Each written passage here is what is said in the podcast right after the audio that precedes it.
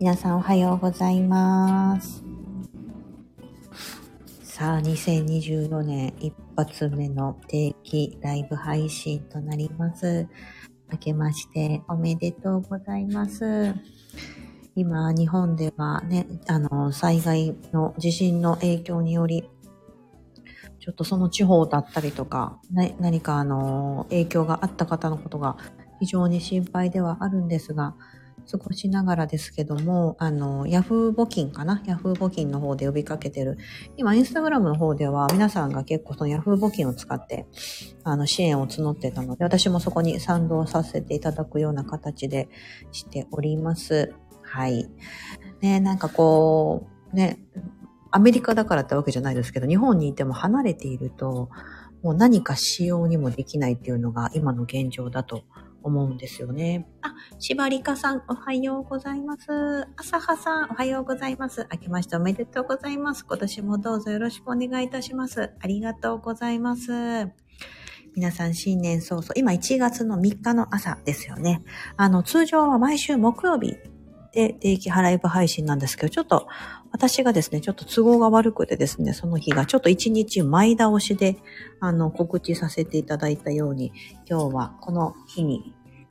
今日やっていきたいと思います。はい。ちちち、ちょっと何か飲み物でも飲みながら。今日は、まあ、一個毎回定期ライブ配信の時も何かテーマを決めてと思ってまして、2024年のやりたくないことリストですね。はい。これはあの2023年、ちょうど1年前の時にですね、配信して非常に好評だったことですし、まあ今の気持ちだけでなく、今までのこと、これからのことを考える非常にいいきっかけになると思いますので、あえてあえてのやりたくないことリストであります。私がちょっとですね、もう先に始めてまして、もし皆さんもこの配信を聞きながら、まあ手帳や何でもいいんですけど、ノートでも紙の切れ端でもいいんですが、何かこう頭の中にある、うん、いや、本当はやりたくないんだけどな、みたいなこの気持ちを出してみる。自分の気持ちに正直になってみる。ということをぜひやっていただけたらと思うんです。そうすることで、私ってこれやりたくないってやっぱ思ってんじゃんと思って、じゃあそれをやらないためにどうしたらいいのかなっていう次なる行動に結びつけて、でそうすれば実際やりたくないなと思ってたことをやらずに済むようになりますので、うん、そういったことをね、あの、ぜひやっていただきたいと思うんです。例えばですけど、今そうやって、まあ悲しいニュースが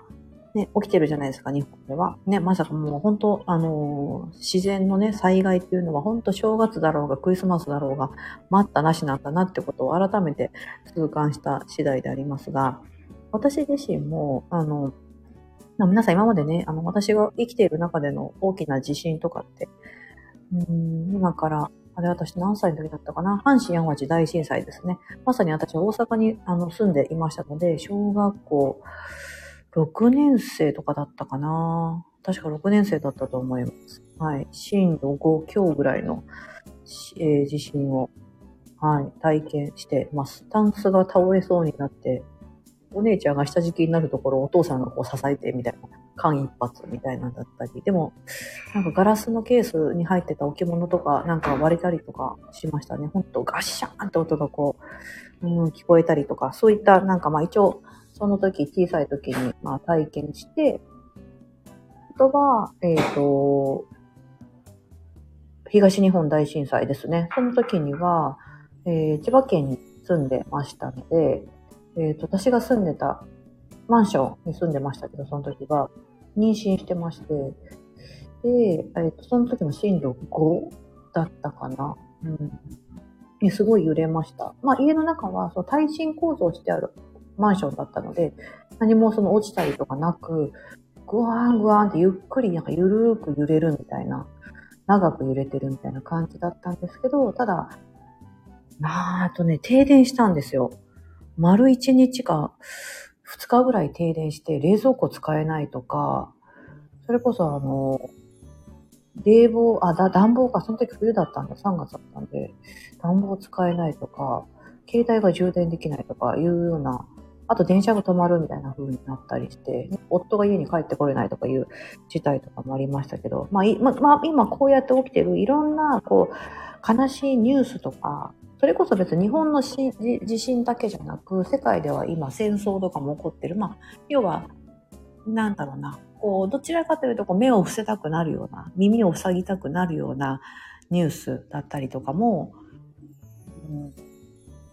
なんかこう、情報を得ようと思えばいくらでも入ってくると。なぜなら今っていう世の中だから、ね、パッとテレビをつければそういったニュースばかり流れてるし、スマホで何か調べようと思った時には Yahoo ニュースとかでバーってそればっかり出てくるじゃないですか。でも、その情報量を自分でコントロールするっていうのはやってあるべきだと思うんですよね。うん。これを私は2023年の時にやりたくないことリストの一つに入れてて、そのネガティブなニュースだったりとか、うん、そういうのを自分、あの、見たくない、うん、っていうのがあったんです。なんかすごく自分勝手のように見えるかもしれませんが、自分で情報をコントロールするのは何も自分勝手なことではないと思うんですよね。やっぱりこういった大きなことが起きるとですね、もう嫌が王にも絶対に耳に目に入ってきますので、それをこう自分でコントロールしようみたいな。うん、やっぱりそれを、その情報を受け取ることで、自分自身がすごく辛くなるとか、うん、しんどくなるのであれば、距離を取るみたいな方法を2023年の時に覚えまして、うんなので、あのー、基本的にニュースとかは一切見なくなりました。でも全、でもですね、情報って入ってくるんです。絶対入ってくるんですよ。教えてもらえますし、うん。周りから聞けますし、パッと自分が使ってる SNS を開けば、やはりそういう風になってますので、うん、なので、そういったことは2024年もやりたくないリストの一つに入れて、やっぱ自分で情報量をこうコントロールするみたいなようにちょっとしてみようかなというふうな感じになってます。はい。あとですね、自分の体をおろそかにすることをやりたくないことリストに含めてまして、これどういったことかというと、例えばですけど、私も子供が3人いて、子供が食べ残したりとか、まあ、食材がちょこちょこ余ったりとかするじゃないですか。そういう時に、別に食べたくないのに食べちゃってたりとか、今もやっぱ、なんなんですか、その時の気持ちって、あ、やばい、もったいないな、みたいな。っていう風にして、こう、パコッと自分の体に取り込むんですけど、別にそれ取り込んだところで、この一口二口って、まあそのなんだろうな、ゴミ箱に行くか自分の体に行くかのどっちかじゃないですか。で、なんかわざわざ自分の体に取り込まなくてもいいよなと。うん。で、次からちゃんとその子供が食べ残さないぐらいの量で、もっと少なめに調整して入れようとか、そういう教訓にしていかなければいけないところを、なんか食べ残し、食べ残すだろうっていう前提で、なんかあの、料理を持ってしまってたりとかって一時あったんですよね。もそれはちょっと、あの、意味がないよなと思い、私の体はゴミ箱じゃないぞと。うん。だこういうふうに自分の体をなんかこうゴミ箱みたいに扱うとか、おろそかにする。うん。ママはこれでいいから、みたいな、ふうに思うのってなんかすごくですね、自分の体に失礼だなと。うん、いうふうに思うようになって、こういったこともやりたくないことの一つとして、じゃあそれをやらないためにどうするかっていう行動のところで、あの、朝食をですね、無理やり食べるのをやめたということがあります。うん、これは2024年も続けていこうと思ってまして、朝すごいバタバタしてるので、うんと、朝ごはん、子供たち朝ごはん食べさせたりとか、お弁当作ったりとか、で、やっぱその時間って確かにお腹多少空くんですけど、そこでなんか立ちながら無理にこうパクパクと食べるっていうことをやめようと思って、なんかすごい、なんか惨めな気持ちになるなと。思うので、自分が本当に食べたいものを食べたい時にちゃんとこう揃えて、トレーとかにですね、ちゃんと揃えて食べるっていう風にしようと。うん、そういう行動に起こそうと。うん食べ残しを食べるんじゃなくて自分が食べたいから食べるとか、ちょっと見た目にこだわるとか、器にこだわるとか、という風にして、ちゃんと自分の体にこう栄養を取り込むってことをおろそかにしないようにしたいなと、うん、思ってます。そう。なんかあと夜ちょっと小腹空いたなと思って、なんかあんまり体のことを考えずに、その時のその食欲っていう欲求に負けて、なんか惰性でこう満たそうとするようなこととかも嫌だなと思ってて。うん。そのためにじゃそういう時間を作らないために早く寝ようとか、今こうやって早く、あの皆さんが今こうやって朝早く起きられてるということも、めちゃめちゃいいことじゃないですか。うん。で、朝起き、朝起きた時になんか暴飲暴食しようって気にならないですもんね。なんか夜って 寝る前、夜寝る前ってなんか、そのお腹を満たすためになんか無理やりなんか食べちゃいません？まあ私そういう節があって、それをやめるためにもう子供たちと一緒に寝ようみたいな、寝落ちするみたいな。その代わりに早く起きて、で朝、朝早く起きるとお腹空いてないので、どんだけその前の日にね、いっぱいなんか、なんだろう、食べなかったとしても、うん、あ、朝葉さん、さやかさんの以前の食べ残しの配信を聞いて、息子の食べ残しを見ては、私はゴミ箱じゃないと思うようになりました。ああ、よかったです。いや、そうなんです。朝葉さんもね、小さいお子さんいらっしゃるから、お子さんが食べ残したやつとか、なんかもうその頃、その食べ残した段階でもう冷めてるし、なんか硬くなってたり、かじられてたりとかするから なんかそれ別に食べたいと思って食べてないんですよね。うん。あの、多分、もったいないって、ただその気持ちで食べてるっていう、うん。なんかすごいそれってなんか自分の体にね、すごい失礼だなと思って、ぜひね、あの、それは、やりたくないことリストの一つにして、で、そうやらないために、じゃあどうしようっていう行動をね、うん、取っていただくといいと思うんです。そう。あとね、あと私のやりたくないことリストに、今年ね、新たに、去年までこれ入ってなかったんです。入ったことがあって、それは、こう、ひたすら一人で仕事するみたいなのを今年はちょっとやめようと思って、うん、あの、私自身はこう、例えばね、会社に勤めてる方でもリモートワークされてる方だったりすると、家で、こう、一人でやってるみたいな状況もあると思うんですけど、なんかこう一人でやってるとですね、やっぱり煮詰まってしまったり、考え込んだり、進まなかったりとか、いっぱいあると思うんですよ。やっぱり効率が悪いなと思ってて、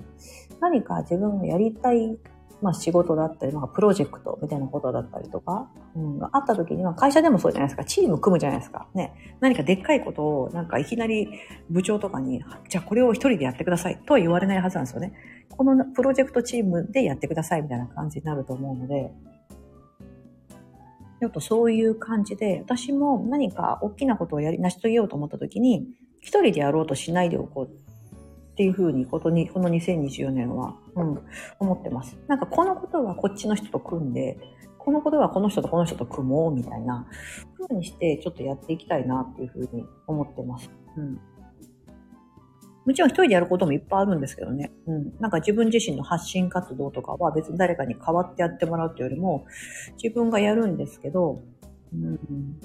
何かね、企画ものだったりとか、例えばじゃあ講座開くとか、何でもそうなんですけど、そういったのが、ね、一緒に走ってくれる、うん、あの、賛同してくれてサポートしてくれるような仲間を見つけて、お互いがウィンウィンになる関係でやっていきたいな、みたいな風に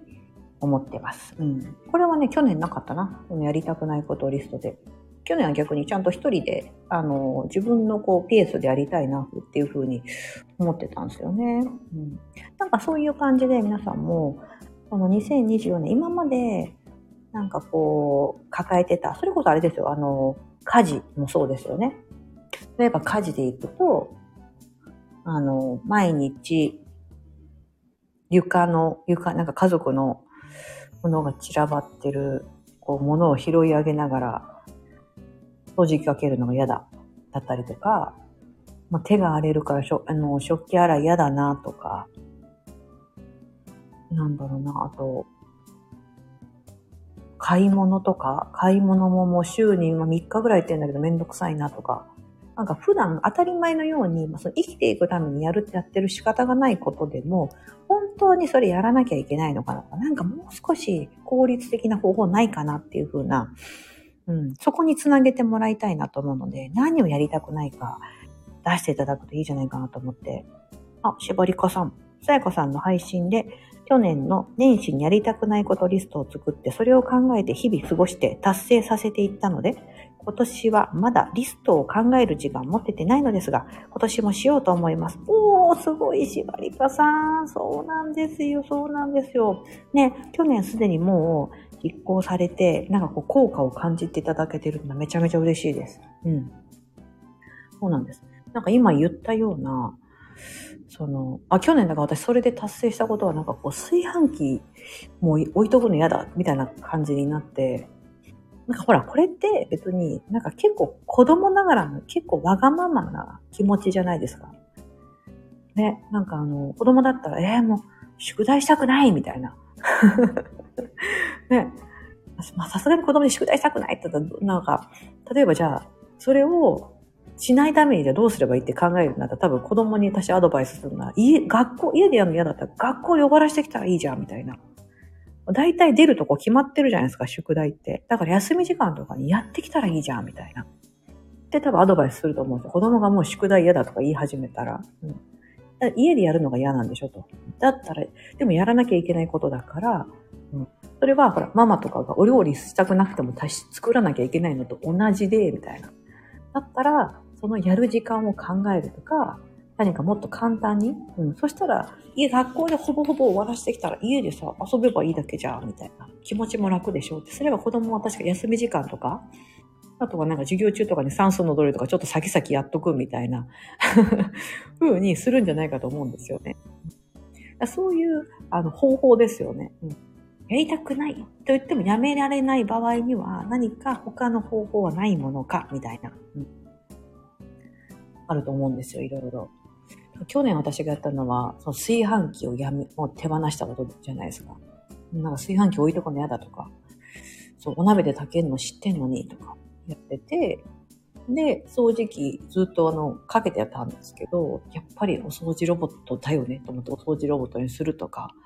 もう食洗機も、前は結構ですね、あるのに、食洗機あるのに手洗いミックスしてたんですけど、食洗機もほぼほぼ、ほぼ 9, 9割9分ぐらい使おうみたいな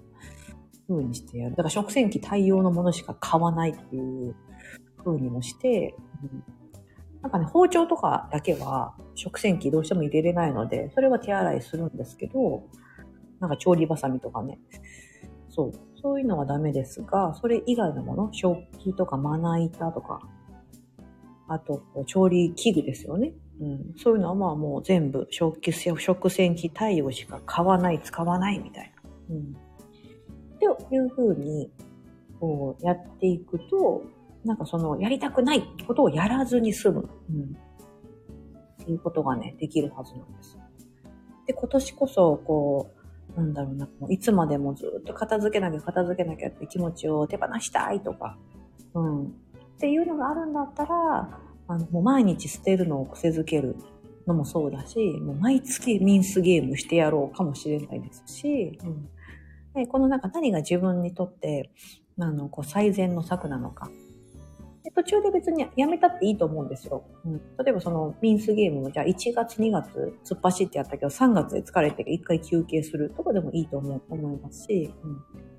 何かね、その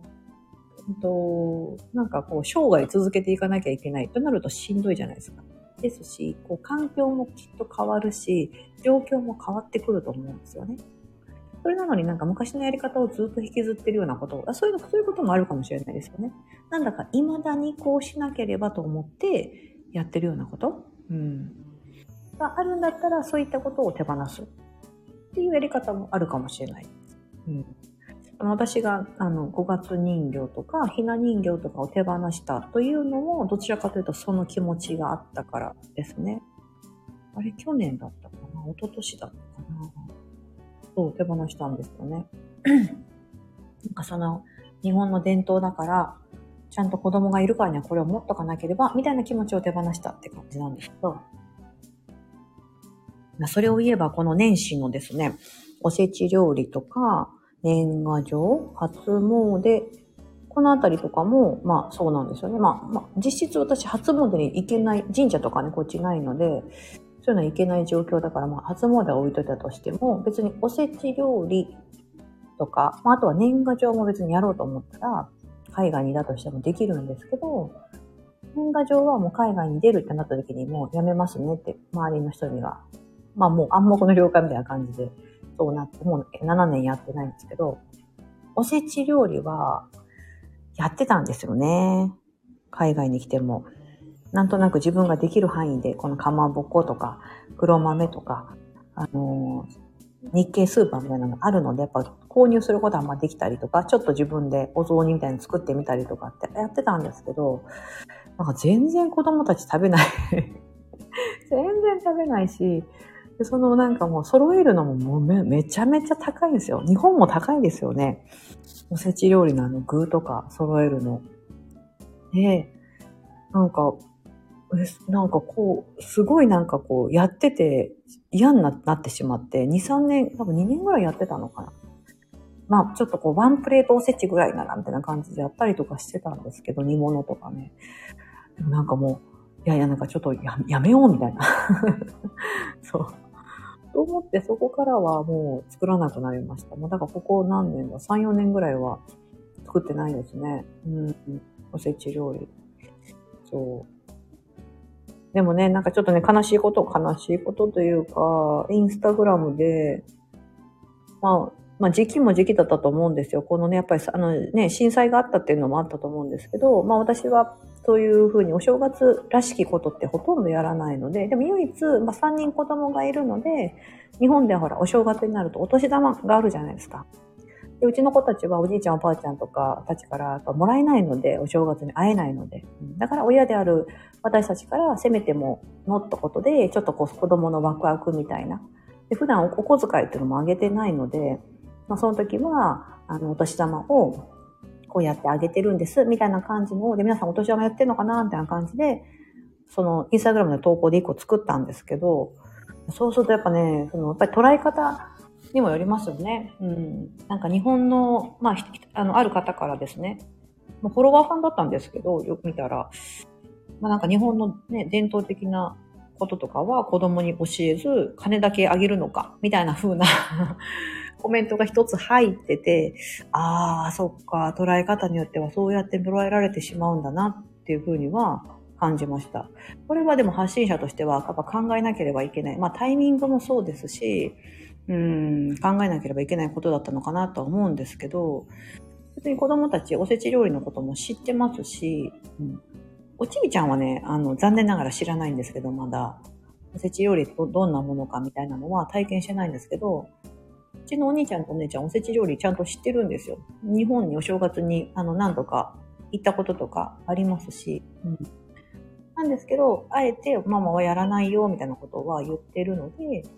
その存在だったりとか、日本の伝統としてそういうのがいろいろあるとかいうのは、知った、知った上での、まあ我が家はでも、あの、あえてやってないよぐらいな感じなんですけど、うん、そう。でもやっぱりそれで、まあ気を悪くされたのかなっていうのもあったり、結構ね、この、この今、スタンド FM の配信もそうですけど、うん、なんかこの、あ結構ね、いろんな方がね、あの、あちこちで言われてますね。この、配信する、まあ、投稿するとか発信するっていうことを、この、今のこの時期はもう控え、控えますみたいな感じで、されてる方もいるってことで、うん。ね、あの、ああの、あの時もそうでしたよね。あのそう、大きな地震があったりとか、災害があると、そういうふうに、要は日常がちょっと日常じゃなくなるじゃないですけども、うん。ね、自粛というのが、うん、まあそれ、それに対してどうなのだって言ってる配信者の方も、あ、ちらほらいらっしゃるなと思ったり、うん。ね、私もどちらかというと自分自身のその、できる限りのこと、まあ募金、寄付だったりとかですね、そういうことをやっぱりこう、気持ちとして示して、ちゃんとそれに対して行動を起こし、それを発信者としてやっぱり拡散させるってことは大事だと思うんで、そういう拡散をして、で、あとは日常をやっぱり送るっていうのは大事なのかなっていうふうに思ってるんですよね。うん。ね、何もかもがこう止まってしまうっていうあの状況って、まあ皆さんコロナの時に体験したと思うんですけども、辛いですよね。うん。そう。そうなんです。だからね、そうなんか難しい問題だなと思うんですけど、うん。で、皆さんのやりたくないことリスト、どんなことが上がりますか？うん、家のこと、家事のこと、あとは、まあ、勉強のこととかもいいかもしれないですよね。うん。去年は結構この英語とかは だいぶ度外視してたんですけど、もう今年はいい加減にやろうと思って、うん、やろうやろうと思って先延ばしにしてるのも嫌だなっていうのがあって、今年はちゃんとこの、うん、あの自分のその、英語ですよね。英語力っていうところを上げたいなとは思ってます。この体、なんか、痩せなきゃとか、もうちょっと体力つけなきゃと思ってできてないのと同じような感じで、そう、ね、自分の、まあ、どちらかというとその英語を話せた方がメリットがめちゃめちゃ大きいっていうのが今の私の状況なので、これね、何のメリットもなければ私はやらなくてもいいと思うんですよ。だって多分ね、なんかこう強い意志がない限りはやりたいことって多分達成できないと思うんですよね。ね、そう思いません？ね、やりたいやりたい。昨日、昨日の配信でも言ったそう、あの、環境、やっぱり自分の環境をやっぱ変えない限りは人ってなかなか動けないというか、うん、そう。だからその、そういう環境に自分をこう強制的に置いてあげる。うん。それがどこなのかだと思うんです。たくさんやってしまうと、あの、しんどいと思うので、なので、こう、何か絞って、これだけ、みたいな。2024年はこれだけ。なんか、2024年の上半期はこれで、下半期はこれにしようとか、半年で区切ってみるのもいいかもしれないですよね。うんうんうん。ね、なんか例えば前半で、2020年の前半でもう物手放すとか、わーっとやって、2020年の後半は、もうその物手放すのを一旦多分そうなると習慣化してるはずだから、その後はこっちやろうみたいな、やろうと思ってた、なんかこの資格の勉強に始めてみようみたいな。うん、で何かやるとき、あの、まずは減らしてから、うん、こう、私が今こう出してるみたいにやりたくないっていうふうにこう自分が何か抱えている問題だったりとか、感情とかがあるんだったら、まあ物もそうですよね。まずそれを手放して、できるだけ軽い状態にしてから、新しいことを取り組んだ方が、スムーズに、うん、いけるはずだと思います。う何もかもこういろいろやり込もうとすると、本当辛いですよね。前にね、あの、ひなこさんかな言ってたのが、こう欲張らないっていう風なのを2023年の目標にしてましたって言われてたんですけど、まさにそうだなと思って。お、朝香さんは整理整頓が好きなのですが、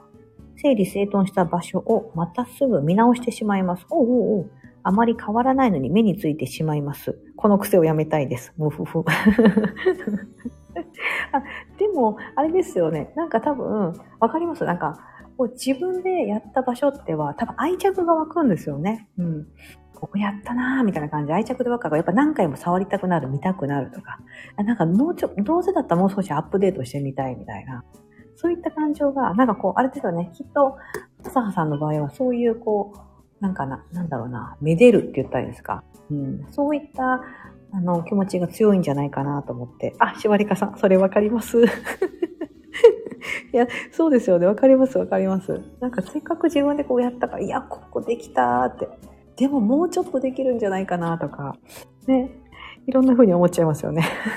そう。握手、握手です、マリカさん。握手。いや、もうほんとそうですよ。うん。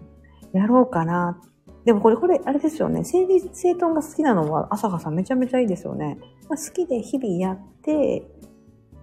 また目について、でもそれちょっとしたこう趣味みたいに思ったらどうですか？なんか、あ、またやってしまったとかじゃなくて、もう私整理、整理整頓が趣味なんです、みたいな。うん。なんかそれでやると、あの、一気にね、自分の気持ちって顔、なんか変わるなと思うんですよ。なんか私もこう、なんか、捨てなきゃって思ってた時じゃなくて、あの、私はもう捨て変態だぐらいな感じで、捨てるのが趣味だとか好きだっていう風に気持ちを切り替えたら、なんだろうな、めちゃめちゃ楽しくなって、で、そういう捨てるの探してる時って、あの、私今すごい好きなことしてるとか、趣味、趣味なことやってるみたいな感じでなるので、なんか朝葉さんも多分その整理整頓してる時って私これ趣味なんだよな、みたいな。うん。っていう風にしてやると、なんかより好きになるし、より極めたくなるというか、うんうん。あ、そうそうそう。そう。朝はさん、そうです。趣味にしてください。そうです。しばりかさん、捨て変態。捨て変態と呼ばし、呼んでください。あの、何にもない家で、何にもない家、えっ、ー、と、なんだったっけな。ほんまりさんじゃなくって、あ、名前ど忘れしちゃった。あの、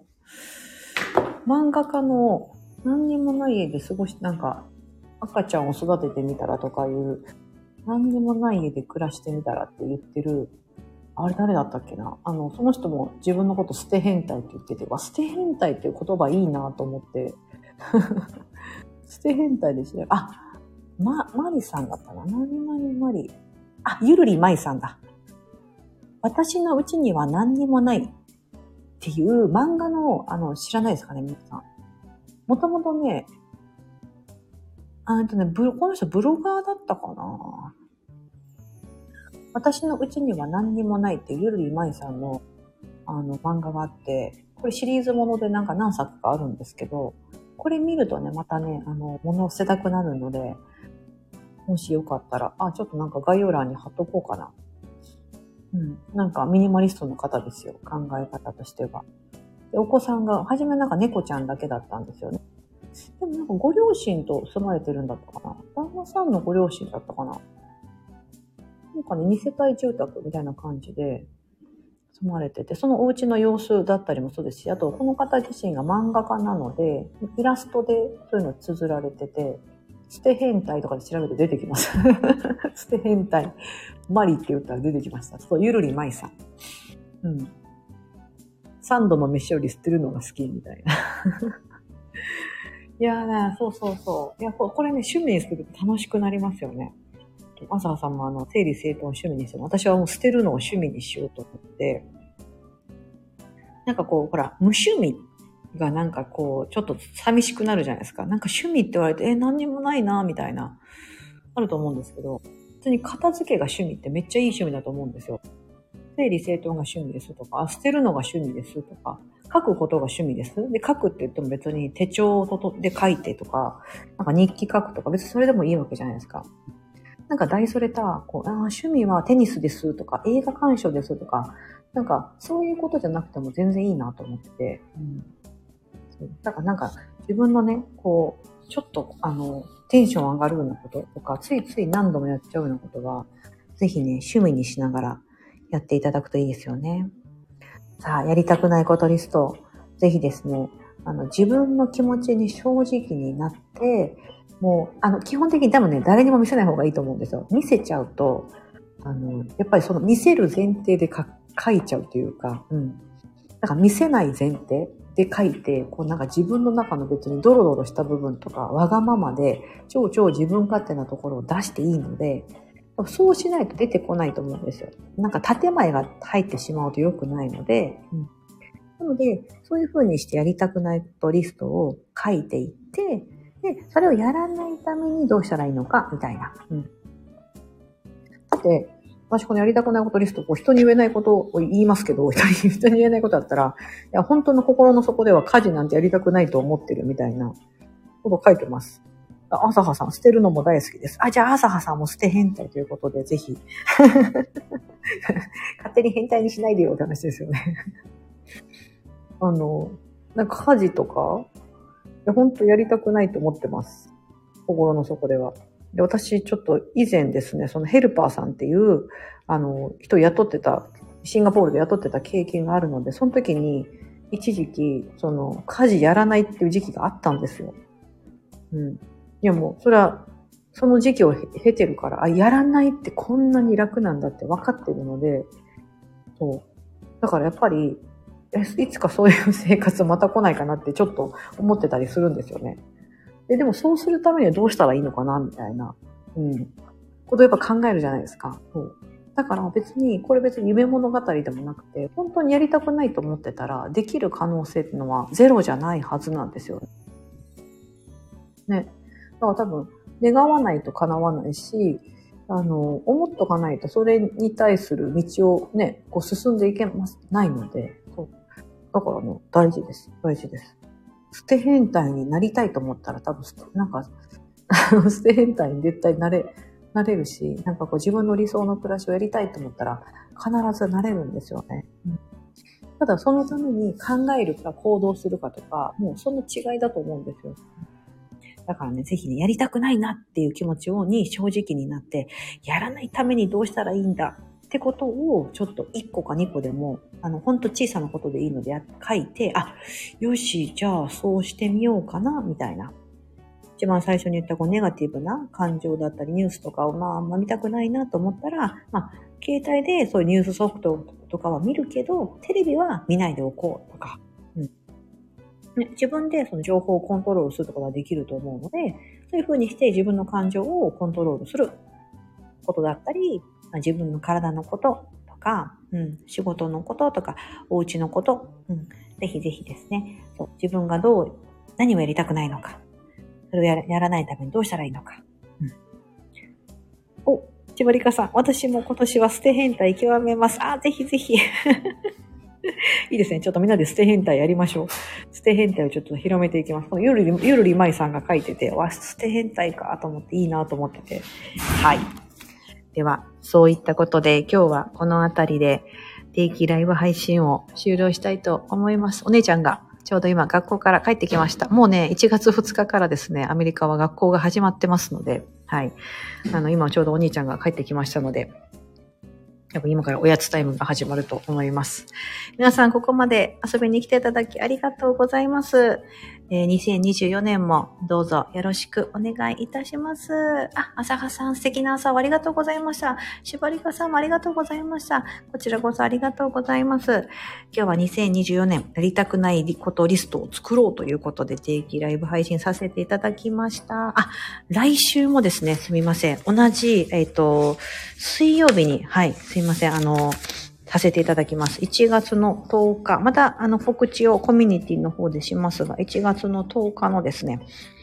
日本時間朝5時です。いつも木曜日ですが、すいません。ちょっと2週連続水曜日になりますが、朝5時という時間は変わらずやりますので、また遊びに来ていただけたら嬉しいです。ではでは、この辺りで失礼いたします。ありがとうございました。失礼します。